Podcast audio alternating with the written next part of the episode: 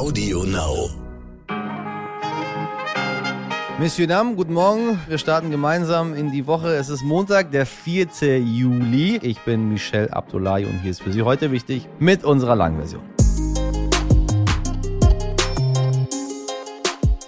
Am 31. Januar erlangt der kleine rheinland-pfälzische Ort Kusel traurige Berühmtheit, denn am frühen Montagmorgen werden eine 24-jährige Polizeianwärterin und ein 29-jähriger Polizeikommissar tot auf einer Landstraße gefunden.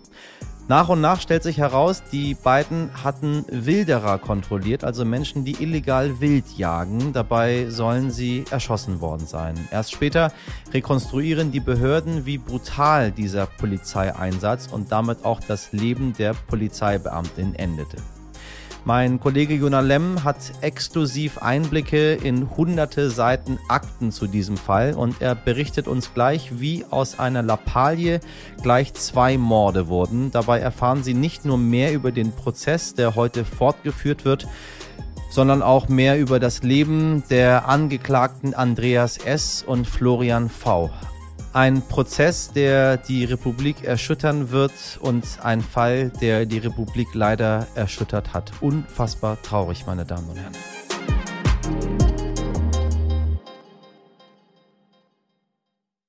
Was haben Sie am Wochenende verpasst? Was wichtig war. Bundeswirtschaftsminister Robert Habeck warnte in einem Gespräch mit der Wochenzeitung Zeit, dass sich die Gaskrise verschärfen und Preise weiter steigen könnten. Russland hat die Gaslieferungen bereits stark gedrosselt. Nun beginnen in wenigen Tagen die jährlichen Wartungsarbeiten an der Pipeline Nord Stream 1. Dabei fließt in der Regel für zehn Tage dann kein Gas. Und es besteht die Sorge, dass der Gashahn danach von russischer Seite nicht wieder aufgedreht wird. Bundeskanzler Scholz sagte, er würde deshalb eng mit den deutschen Gasversorgern zusammenarbeiten und die staatlichen Kredite notfalls erhöhen. Diese Kredite würden jetzt schon dafür sorgen, dass die Preise für VerbraucherInnen nicht noch höher sind. Der Chef der Bundesnetzagentur Klaus Müller sagte, die Gaspreise könnten sich möglicherweise verdreifachen. 76 Prozent der Deutschen haben Stand jetzt eine Grundimmunisierung gegen das Coronavirus. Das heißt, sie sind mindestens doppelt geimpft. Nun stecken sich die meisten Leute mittlerweile aber mit der Omikron-Variante an und die Corona-Zahlen steigen deshalb seit einigen Wochen wieder. Wie geht's also weiter mit den Corona-Regeln? Am Freitag hatte der Sachverständigenausschuss sein lang erwartetes Gutachten veröffentlicht. Wie wirksam die einzelnen Corona-Maßnahmen waren, daran orientieren sich nun auch die Vorbereitungen für den Herbst. Masken könnten wieder eine größere Rolle spielen, sagten sowohl Bundeskanzler Scholz als auch Bundesjustizminister Marco Buschmann. Auch 2G- oder 3G-Regelungen wären wieder denkbar. Vermeiden will man dagegen Schulschließungen oder Lockdowns. Noch im Juli soll eine konkrete Entscheidung zu weiteren Regeln getroffen werden. Was wichtig wird. Ich habe es gerade schon erwähnt, die Preise gehen hoch, nicht nur beim Gas. Deshalb will Bundeskanzler Olaf Scholz heute bei der sogenannten konzertierten Aktion mit Gewerkschaften sprechen, mit Arbeitgeberinnen, Wissenschaftlerinnen und der Bundesbank. Die große Frage wird sein, wie kann man die Menschen entlasten? Konkrete Maßnahmen wird es heute vermutlich nicht geben. Im Gespräch sind aber beispielsweise steuerfreie Einmalzahlungen. Mehr erfahren Sie in unserer morgigen Folge. Erst am Wochenende soll Russland nach eigenen Angaben die ukrainische Stadt Lysychansk erobert haben. Die Ukraine weist das bisher zurück und obwohl der Krieg so akut ist, startet heute die zweitägige Ukraine-Wiederaufbaukonferenz in der Schweiz. Für Deutschland nimmt Entwicklungsministerin Svenja Schulze teil. Sie sagte der deutschen Presseagentur, der Wiederaufbau der Ukraine wird eine immense Aufgabe sein, die Jahrzehnte dauern und mehrere hundert Milliarden Euro kosten wird. Genau deshalb müssen wir schon jetzt über den Wiederaufbau sprechen. Außerdem trifft sich diese Woche der Bundestag zu den letzten Sitzungen vor der Sommerpause. Olaf Scholz muss sich am Mittwoch einer Regierungsbefragung stellen und es soll beispielsweise zu den Folgen der Flutkatastrophe im Ahrtal debattiert werden. Geplant ist auch, eine Enquete-Kommission einzusetzen, um den Afghanistan-Einsatz der Bundeswehr zu bewerten. Wenn Sie sich für Afghanistan und vor allem für die Menschen dort interessieren, möchte ich Ihnen sehr unsere Folge 299 ans Herz legen, liebe ZuhörerInnen.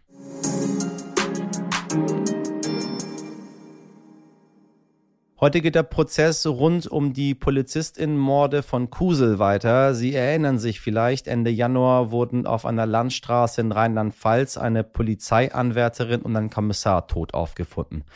Brutal hingerichtet aus nächster Nähe. Was als Kontrolle von Wilderern begonnen hat, endet am Morgen des 31. Januar sehr blutig. Mein Kollege Jona Lemm gibt uns gleich einen exklusiven Einblick in das Leben der Angeklagten und rekonstruiert dieses Verbrechen. Denn er hat ein ganzes Wochenende damit zugebracht, eine Akte nach der anderen zu wälzen. Eine kleine Vorwarnung für Sie, liebe HörerInnen. In diesem Gespräch wird zum Teil explizit Gewalt geschildert. Moin Jona, wie geht's dir? Mir geht's ganz gut und dir? Soweit, so gut. Äh, ich habe ein ominöses Interview mit dir zugespielt bekommen, weil du äh, Dinge zugespielt bekommen hast. Ich habe es nicht ganz verstanden. Äh, Polizistenmord von Kusel, ich, weiß gar nicht, was Kusel ist, ähm, geht um Wilderei, lapidare Straftat eigentlich, jetzt aber Mord. Du weißt mehr. Die Zuhörer sind verwirrt. Passen Sie auf, es ist sehr interessant. Erzähl mal. Ich weiß mehr, ja. Ich, ich glaube, viele Zuhörerinnen und Zuhörer haben bestimmt auch von dem Fall gehört, ähm, Ende Januar, am 31. Januar war es, als äh, zwei Polizisten erschossen worden sind bei Kusel, einer kleinen Stadt oder einem kleinen äh, Ort in Rheinland-Pfalz, äh, bei einer nächtlichen Kontrolle, wo sie, äh, so stellt es sich da, äh, zwei Männer beim Wildern erwischten die dann kontrollieren wollten, Verstärkung anforderten und bevor die Verstärkung da war, von diesen Bildern ähm, ja, auf offener Straße erschossen worden sind. Du hast äh, hunderte Akten exklusiv einsehen können. Welches Bild entsteht denn jetzt für dich äh, von dieser Nacht? Also von dieser Nacht ist für uns ein Bild einer extrem äh, grausamen Tat, extrem brutalen Tat, die voller Kälte ist, entstanden.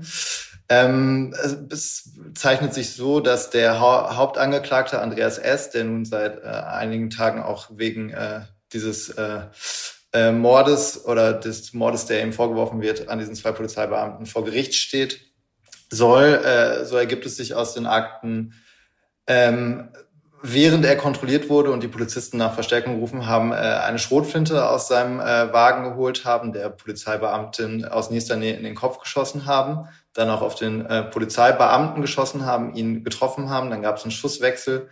Der Polizeibeamte ist auf ein Feld geflüchtet. Er, Andreas S. soll äh, dann ein anderes Jagdgewehr genommen haben, ähm, auf Distanz ihm äh, auch noch mal zweimal getroffen haben mit Schüssen dann äh, gut 50 Meter zu dem auf dem Boden liegenden Polizisten gelaufen sein, ihn umgedreht haben, vom Bauch auf den Rücken und ihm nochmal aus nächster Nähe in den Kopf geschossen haben. Ähm, hat dann wohl kurz vor der Flucht gemerkt, dass die Polizeibeamtin noch lebt und hat auch ihr nochmal aus nächster Nähe in den Kopf geschossen. So äh, ergibt es sich aus den Akten und deswegen kann man, glaube ich, nachvollziehen, ähm, wenn das stimmt. Und äh, man muss wirklich sagen, die Polizei hat hier in den vergangenen Monaten enormen Aufwand betrieben, um diesen Fall nach, nachzurecherchieren, nachzuermitteln. Ähm, die, diese Tat nach zu rekonstruieren. Ähm, und wenn das alles stimmt, dann kann man, glaube ich, verstehen, warum, das, warum wir das als einfach extrem grausam und brutal einstufen. Oh ja. Oh ja.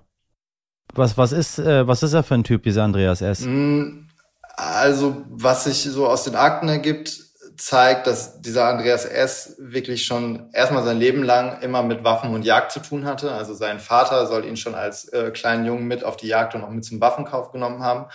Andreas S. hat schon mit 14 im Schützenverein geschossen, war da wohl ein sehr guter Schütze. Leute sagen besser als der Trainer teilweise, ist auch mit 14 da schon Meister geworden im Verein, hat an deutschen Meisterschaften teilgenommen. Mit 16 seinen ersten Jagdschein gemacht. Also man sieht, Waffen haben irgendwie sein Leben bestimmt. Auch als Erwachsener äh, Jäger gewesen soll fünf Waffenschränke zu Hause gehabt haben, aber da lagen teilweise Waffen auch offen rum, was uns auch schockiert hat, weil der Mann auch vier Kinder hat, das jüngste anderthalb Jahre alt.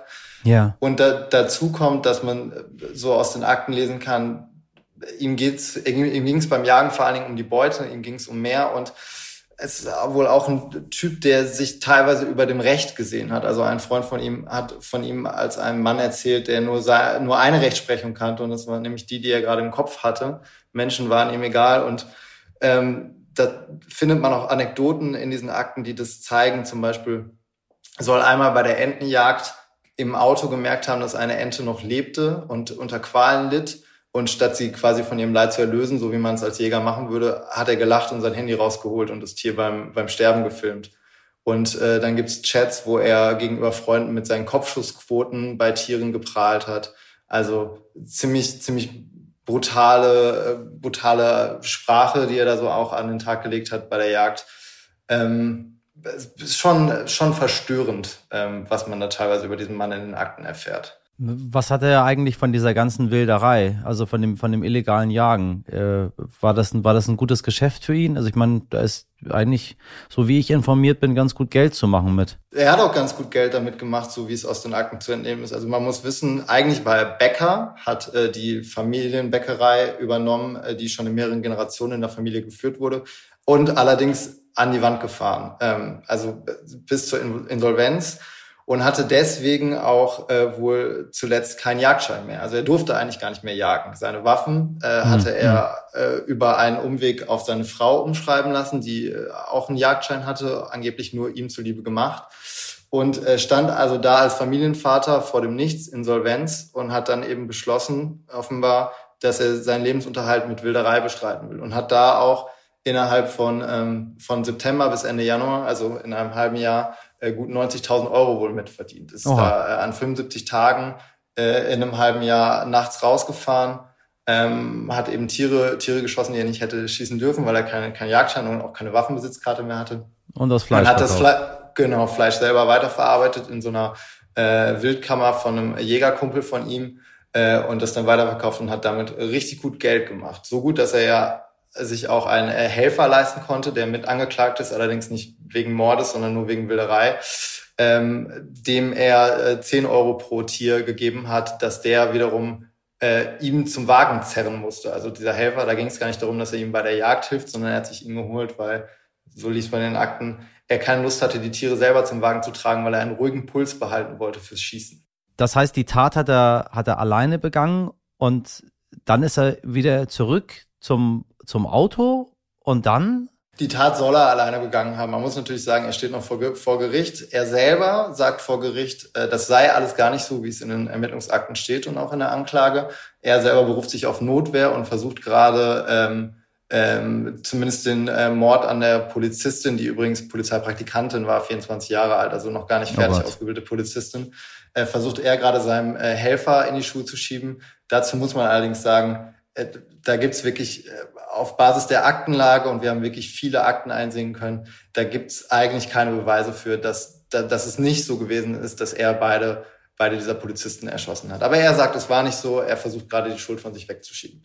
Ähm, genau, auf jeden Fall waren diese beiden Polizisten tot dann. Ähm, dann ist er mit seinem Helfer abgehauen, hat noch versucht, seinen, ähm, seinen Führerschein und seinen Ausweis zu finden äh, den er da äh, schon rausgegeben hatte bei der Kontrolle, hat ihn nicht mehr gefunden. Das war am Ende auch der Hinweis, den die Polizei zu ihm geführt hat.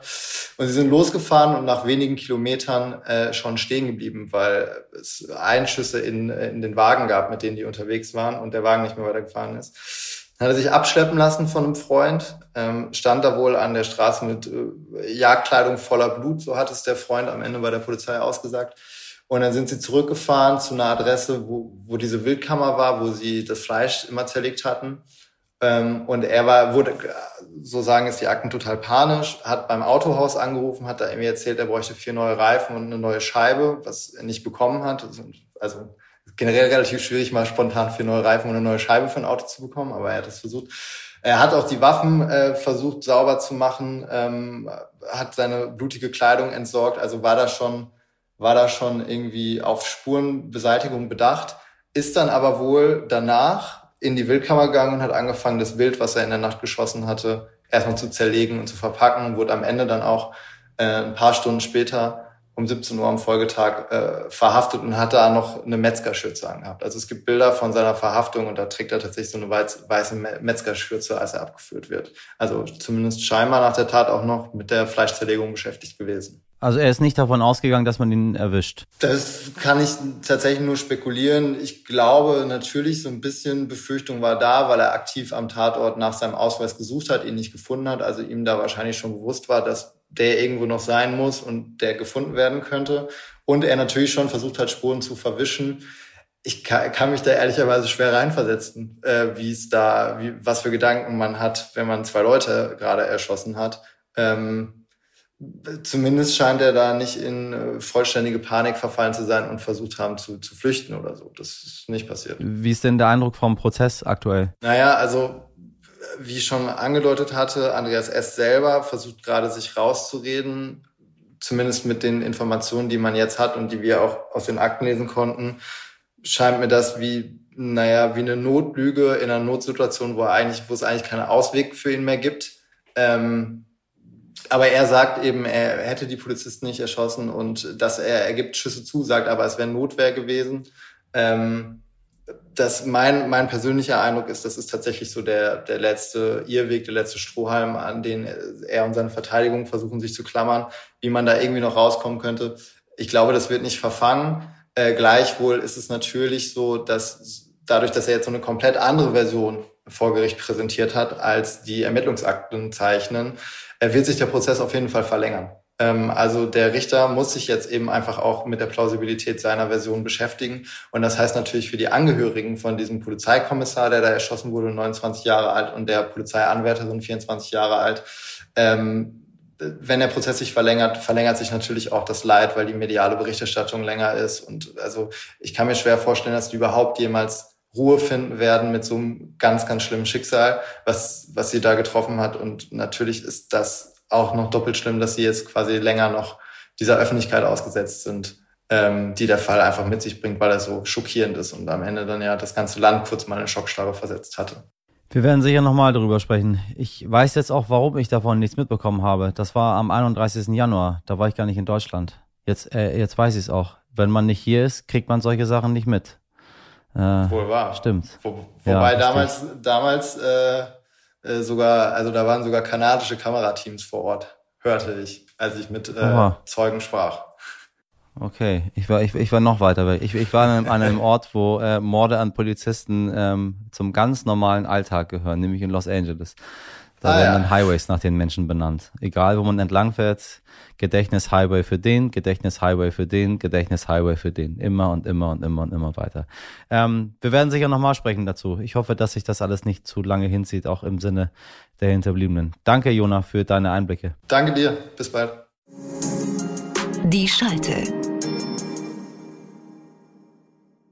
So, meine lieben Leute da draußen, zum Abschluss dieser Folge erwartet Sie ein kleiner Exkurs. Durch den russischen Angriff in der Ukraine machen sich einige Länder Sorgen, dass sie ebenfalls angegriffen werden könnten. Ein Angriff auf das NATO-Gebiet, zu dem Deutschland ja auch gehört, scheint aber sehr unwahrscheinlich. Das erstmal vorweg. Deshalb wollen Schweden und Finnland der NATO beitreten, nachdem sie lange Jahre neutral waren. Dem will der Bundestag noch diese Woche zustimmen. So, es gibt aber noch ein Fleckchen Erde, bei dem sich einige Bewohner in Sorgen machen, dass Russland wiederkommen könnte, und zwar die dänische Ostseeinsel Bornholm, etwa halb so groß wie die Stadt Berlin und eine Zeit lang besetzt von der Sowjetunion. Diese Insel hat mein Kollege Rune Weichert besucht und ist dort mit den EinwohnerInnen ins Gespräch gekommen. Rune, warum ist Bornholm so spannend?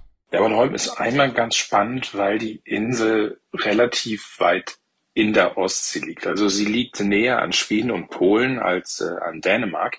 Und daher war sie im äh, Kalten Krieg und auch danach noch ziemlich interessant, weil sie natürlich eben weit in diesem äh, Warschauer Paktgebiet lag. Es äh, gab auch eine große äh, Abhöranlage im Südosten der Insel, die auch lange bestehen blieb, die, die heute ein Museum ist.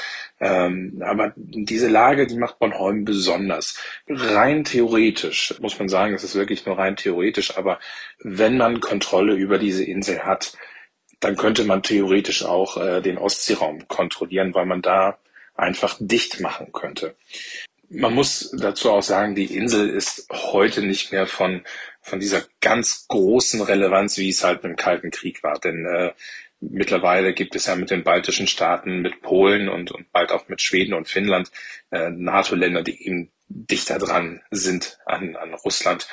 Aber es hatte damals schon eine, eine enorme Bedeutung im Kalten Krieg, weil es wirklich wie, ja, fast schon wie, wie ein, ein Stachel im Fleisch war.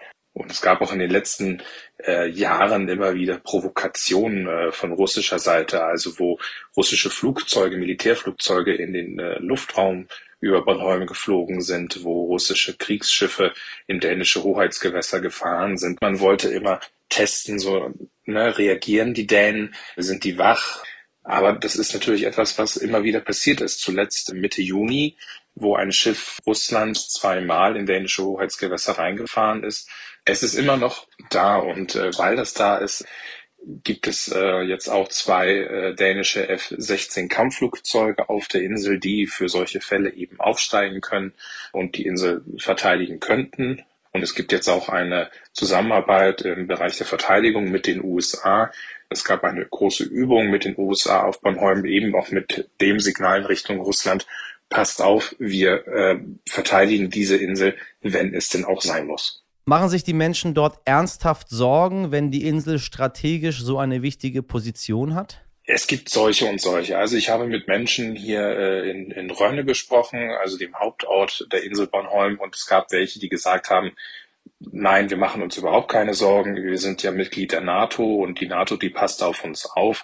Äh, eine Frau sagte sogar, also wenn Schweden und Finnland jetzt auch noch dazukommen, dann sind wir hier noch stärker. Es gab aber auch einige, die gesagt haben, ja, es macht uns schon nervös, dass wir so äh, eine eine Exklave wie Kaliningrad in unserer Nähe haben, wo ja auch äh, russisches Militär stationiert ist, wo Raketen stationiert sind, die Bornholm schnell erreichen könnten. Die haben gesagt, Putin ist unberechenbar. Man weiß nicht, was er, äh, auf was er kommen könnte als nächstes.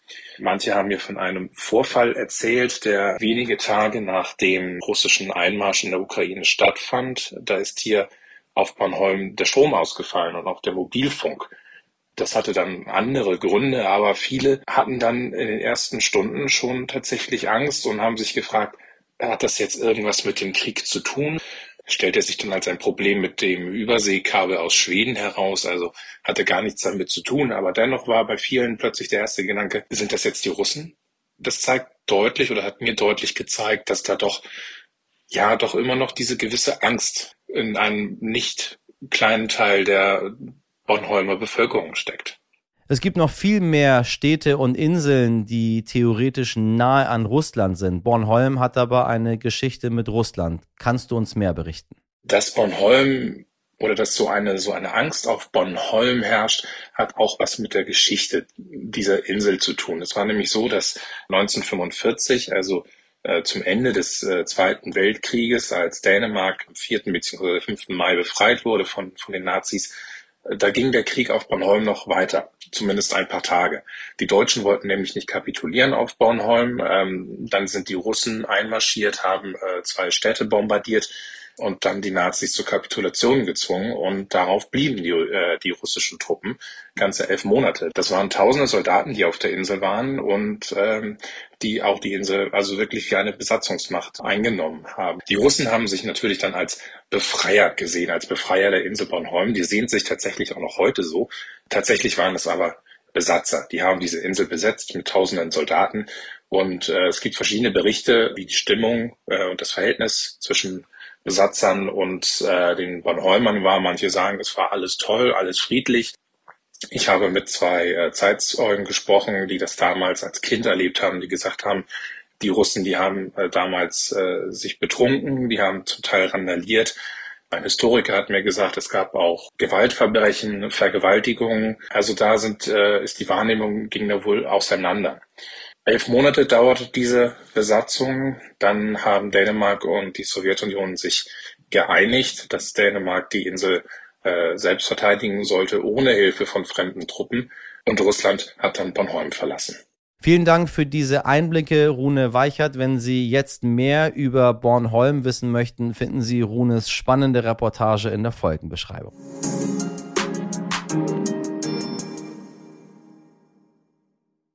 Und das war's auch schon mit heute wichtig an diesem Montag. Falls Sie in Schleswig-Holstein oder Mecklenburg-Vorpommern leben, wünsche ich Ihnen ab heute schöne Sommerferien. Falls Sie allerdings vorhaben zu verreisen, wünsche ich Ihnen starke Nerven und empfehle Ihnen unsere Folge 306 bei den ganzen Zug- und Flugverspätungen könnte es durchaus sein, dass Sie Anspruch auf Entschädigung haben. Und wenn Sie Beschäftigung brauchen für diese Wartezeit, dann hören Sie und Ihre ganze Familie, auch die Kinder, doch einige Folgen heute wichtig. Wir sind morgen ab 5 wieder für Sie da und sowieso immer über unsere Mailadresse erreichbar heute wichtig stern.de. Meine fleißige Redaktion besteht aus Mirjam Bittner, Dimitri Blinski und Laura Chapo. Produziert wurde diese Folge von Lia Wittfeld. Einen fröhlichen Montag, machen Sie was draus.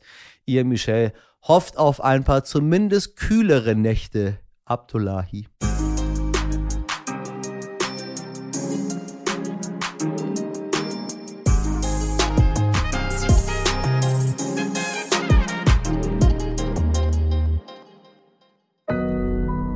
Audio Now.